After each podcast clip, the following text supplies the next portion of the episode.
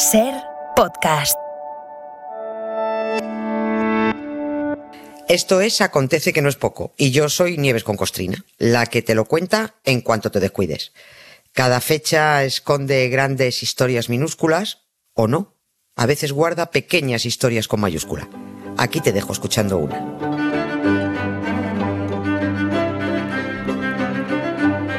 Hola Nieves, buenas tardes. Buenas tardes, Hola. Carlas, ¿qué tal? Bien, bien, bien. Bueno. Contento aquí con el básquet, sufriendo. Es que, claro, vas haciendo el programa con un ojito aquí y yo, yo, yo de ojito allá. Y, y otro en la comida. Claro. Qué claro, gracioso, claro, comidista. claro. Está muy bien. Me he reído. Oye, hoy, hoy nuestro. Sí, sí, lo de lavavajillas. ¿Tú has cocinado alguna vez un salmón en el lavavajillas? ¿Qué coño? Ah, Eso vale, no, no, Ya, con ya, el ya, horno. ya, no, ya me imaginaba, ya me imaginaba, pero ya por preguntar, ya por preguntar. No, no, ya escuché el otro día que me sonó muy Sí, raro cuando dijeron sí, que había un botón en la vajilla. Digo, No, no, bueno, no, pues no sé. Eso no, eso no.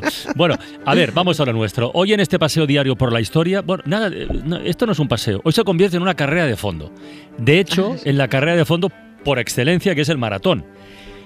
Esta tarde en la ventana, Nieves va a aportarnos datos y contexto sobre un episodio que mm, no siempre nos han contado exactamente cómo fue, Nieves. Sí, vamos a, vamos a ello. Sí, además es, una- es un episodio divertido, a mí, me, a, mí, a mí me lo parece al menos, ¿no? Y, y vas a ver, con esto de las distancias, yo creo que si le preguntamos a cualquier persona que esté un poquito informada cuántos kilómetros hay de Salamanca a Zaragoza, pues lo primero que te dices, "Oh, así de a bote pronto, pues yo qué sé, ¿no? Yo qué sé lo que habrá. Mm. O, o bueno, ahora lo tenemos fácil, miras Google Maps y lo abres y te dice, hay 530 kilómetros, en coche se tarda 5 horas y 10 minutos Oh. con peajes. Eso, sí, eso. Google Maps está medidísimo, ¿no? Pero si a esa misma persona que, insisto, está mínimamente informada, le preguntas cuántos kilómetros hay de Atenas a Maratón, vamos, ni Google Maps, ni, ni, ni leche ni nada, te lo dice del tirón. 42 kilómetros, ¿no? Y si se pone exquisito, te dirá que en realidad hay 42 kilómetros y 195 metros. Lo sabe porque esa es la distancia de la famosa prueba de atletismo, ¿no? 42 kilómetros y un pico de 195 metros. Pero esto del pico fue un capricho fue un capricho británico, lo contamos hace un, un par de años. La carrera de maratón empezó a disputarse en los primeros Juegos Olímpicos modernos, a finales del 19, para conmemorar la supuesta carrera que se pegó el supuesto Filipides de maratón a Atenas para decir, "Oh, hemos ganado a los persas, ¿no? Y la distancia inicial en los Juegos era 40 kilómetros, más o menos. Ni siquiera había, es que ni siquiera tenían una distancia fija establecida, debe ser 40 y pico, 41, 39 y muchos.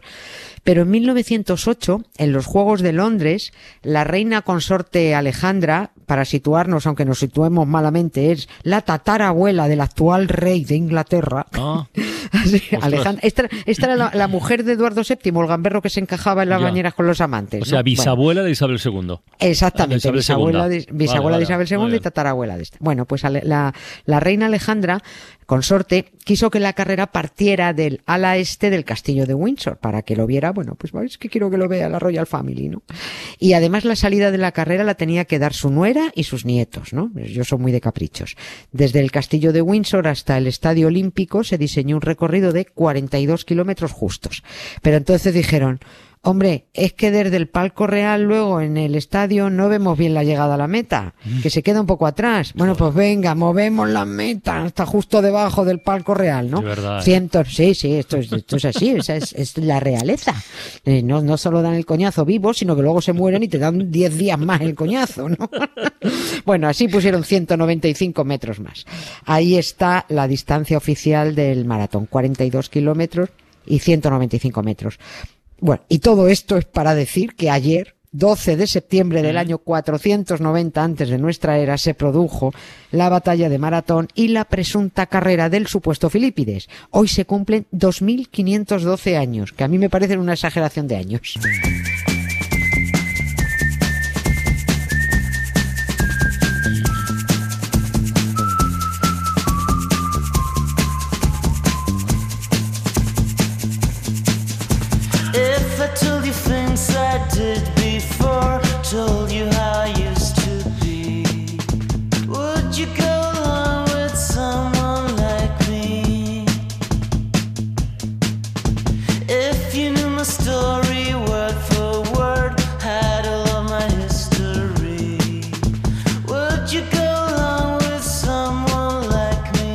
Oye, Nieves, que siempre hablamos más de la carrera que de la batalla. ¿Dónde, ¿dónde está Maratón, lo primero? Eh, en el sur, en el sur de Grecia. En el sur. Eh, sí, lo situamos. Está a orillas del mar Egeo. Es una bahía muy mona, eh, con una playa estupenda. ¿no? Aquella batalla fue una de las incluidas en las guerras médicas. Esto no, esto no lo contaban en el col y nos parecía muy peñazo. Las guerras púnicas, las guerras Sí, médicas. sí. Yo- nos sonaba fatal, ¿no? Lo de las guerras médicas nos sonaba a que se estaban pegando por las competencias sanitarias y resulta que no, que, no, que- que había una había una región antigua en Asia que se llamaba Media, donde vivían los medos, que eran persas, y las guerras que declaraban se llamaban guerras médicas. Ya está, ¿no? Los persas eran muy pesados invadiendo, pero muy pesados. Y, y si se empeñaron en quedarse con Atenas atacando desde el sur. Y para eso llegaron a orillas de Maratón 600 barcos con 25.000 tíos dentro. 25.000, eso era una exageración también. Los atenienses empezaron a organizarse a toda leche y reunieron a todos los ciudadanos soldados que pudieron, ¿no? Estos soldados eh, griegos atenienses se llamaban oplitas porque llevaban un escudo redondito, cóncavo, era un, era un redondito, así muy mono, llevaba delante pintado con una especie de emoticonos, ¿no? Y, y el, el- el- el- se llamaba el escudo oplón, u oplón, no, no sé cómo se, se pronuncia, tú sabes griego, yo no, yo no, esto, no, me yo oplón u oplón, sí, bueno. Bueno, pues de ahí lo de oplitas, ¿no? Por el escudo. Y tiraron todos estos soplitas con sus soplones andando a toda leche de Atenas a Maratón, entre 42 y 48 kilómetros, ¿no? Dependiendo por el camino que vayas, para evidentemente frenar a los persas. Entre todos estos soplitas iba uno, además que luego se hizo muy famoso, Esquilo. Ah, sí, claro. Es el que luego se puso a escribir tragedias como loco. Oye, pero adem- además de Esquilo, has dicho 25.000 persas. ¿Cuántos griegos más se juntaron para recibirles? Sí, unos 10.000, no Uf, muchos. ¿eh? No, sí, fíjate, no demasiados. E- ese era el problema, que es que no eran bastantes para enfrentar la que se venía encima, ¿no? Y aquí, mientras los atenienses van camino de maratón, es donde aparece por primera vez el tal Filipides, que le dicen, anda, Fili, vete a Esparta y pide ayuda porque somos pocos. Claro. Que se vengan los espartanos para maratón o nos comen los mongers, y los mongers y los persas, ¿no? Y Filipides corre de Atenas a Esparta, 220 kilómetros. Ah, claro, aquí vamos. Llega, llega en día y medio y se encuentra con que en Esparta están de fiestas patronales, o sea, celebraban ellos las carneas, estaban en pleno holgorio y le dicen a, a Philly, dice, mira, eh, dile a tus generales que os sentimos mucho, que dentro de seis días, cuando se acaben las fiestas, pues vamos a ayudar, pero ahora mismo no podemos, porque los dioses nos impiden combatir durante las carneas, ¿no? No queremos cabrear a Apolo, entiéndelo. Esto es como si te vas a pedir ayuda a San Sebastián en plena Semana Grande. Oye, pues te dice los donostiarras, oye, mira, chico, ahora no nos viene bien, ¿no?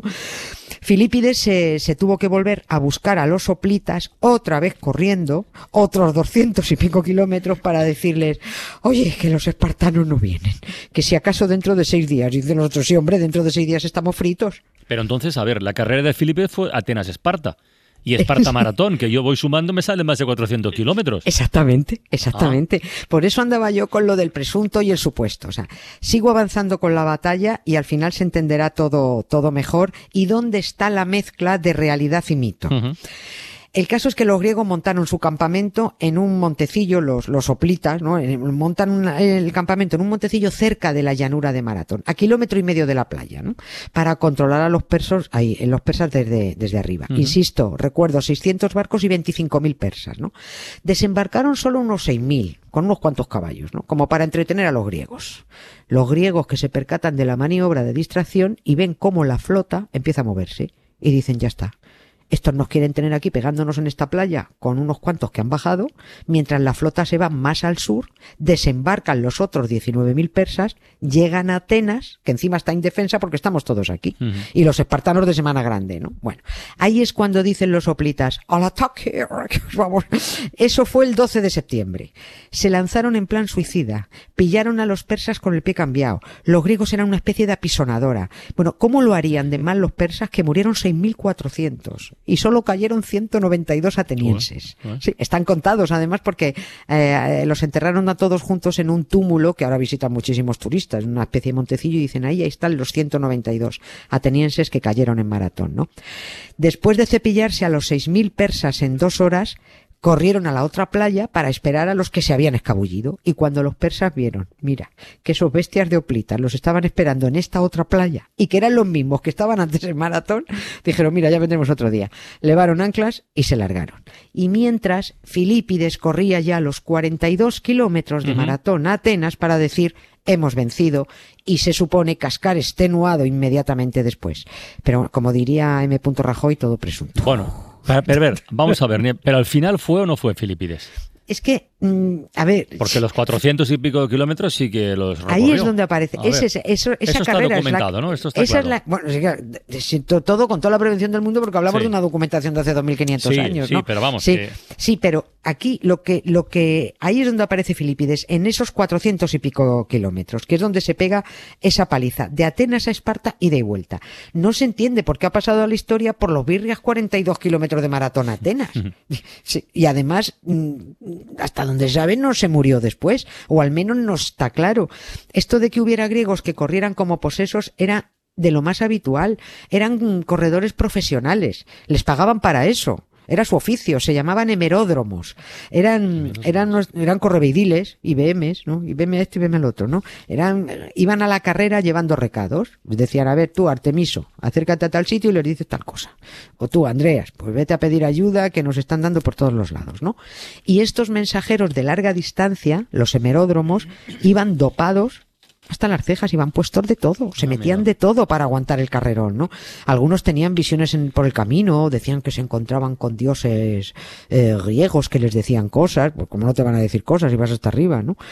Bien, pues el historiador Heródoto, el que décadas después de la batalla de Maratón escribe la historia de Filipides, ¿eh? es el que pone el nombre al corredor y es el que lo adorna con la muerte por extenuación tras decir eso de Nenique Kamen, ¿eh? hemos vencido, ¿no?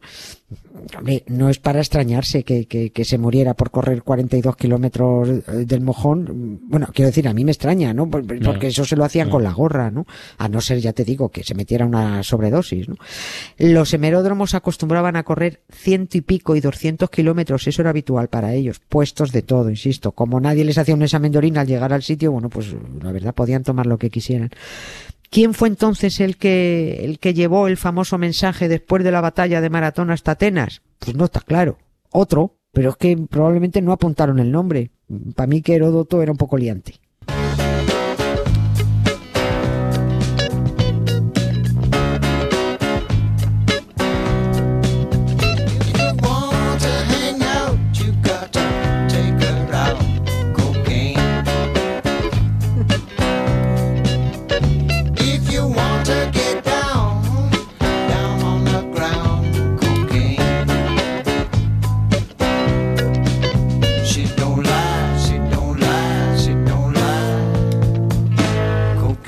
Nos conecta la música con esta historia de la antigua Grecia, eh? está bien traída, está bien traída. Hasta mañana, Nieves, un beso. Para no perderte ningún episodio, síguenos en la aplicación o la web de la SER, Podium Podcast o tu plataforma de audio favorita.